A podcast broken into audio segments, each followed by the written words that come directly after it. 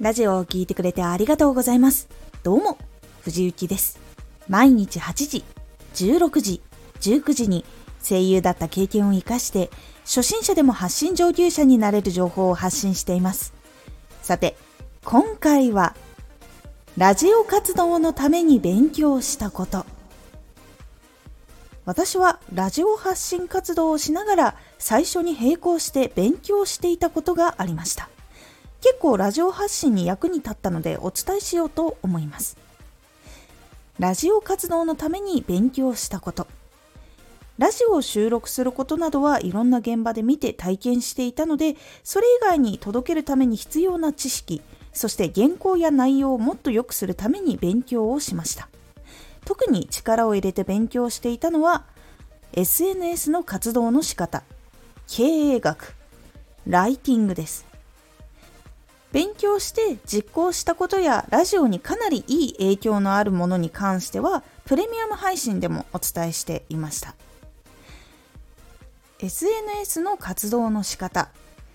ラジオも SNS も発信して多くの人に届けて必要と感じてもらったりするという共通点があります。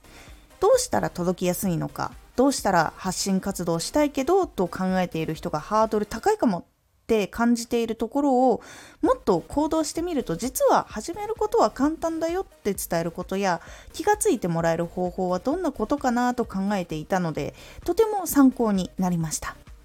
すごくいろんな表現で多くの人の気持ちに届いているので勉強になることがたくさんありました。実際に私も活動しているのでもっといろいろやってみて良かったこととかこれはやめた方がいいってことはまとめて話していこうと思っています。実際に何個かこれは良かったっていうことはこちらもプレミアム配信でお伝えをしております。次経営学。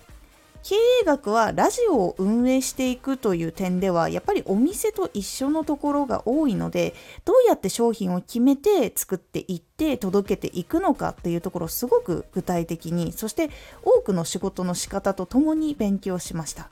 本気でラジオを運営していきたいっていう人にはかなりおすすめです。プレミアム配信でラジオにどのように使っていくのかっていう話をしているので気になった人はプレミアム配信もぜひ聞いてみてください。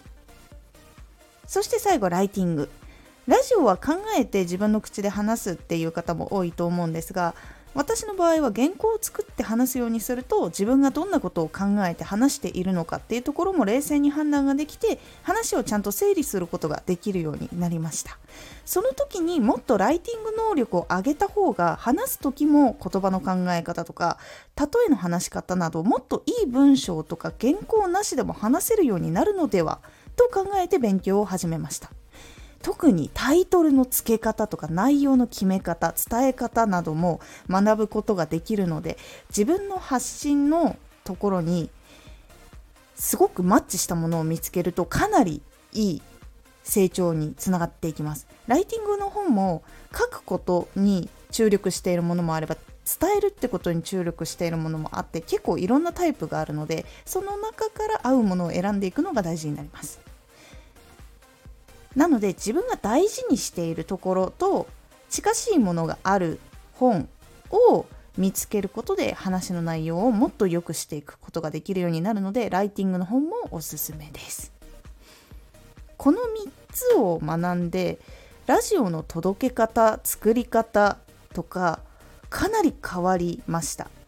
でこれはかなり大事なことだなと思っているのでもし気になっている方がいたら SNS の活動の仕方経営学ライティングこれは勉強してみるとかなりいいです。おすすめでございます。今回のおすすめラジオ。迷っている人にラジオを届けるとき迷っている人にラジオを届けるときは実は結論を言うっていうよりかはイメージできることを伝えることが大事だったりするというお話です。このラジオでは毎日8時16時19時に声優だった経験を生かして初心者でも発信上級者になれる情報を発信していますのでフォローしてお待ちください。毎週2回火曜日と土曜日に藤雪から本気で発信するあなたに送るマッチョなプレミアムラジオを公開しています。有益な内容をしっかり発信するあなただからこそ収益化してほしい。毎週2回、火曜日と土曜日。ぜひお聴きください。ツイッターもやってます。ツイッターでは活動している中で気がついたことや役に立ったことをお伝えしています。ぜひこちらもチェックしてみてね。コメントやれた、いつもありがとうございます。では、また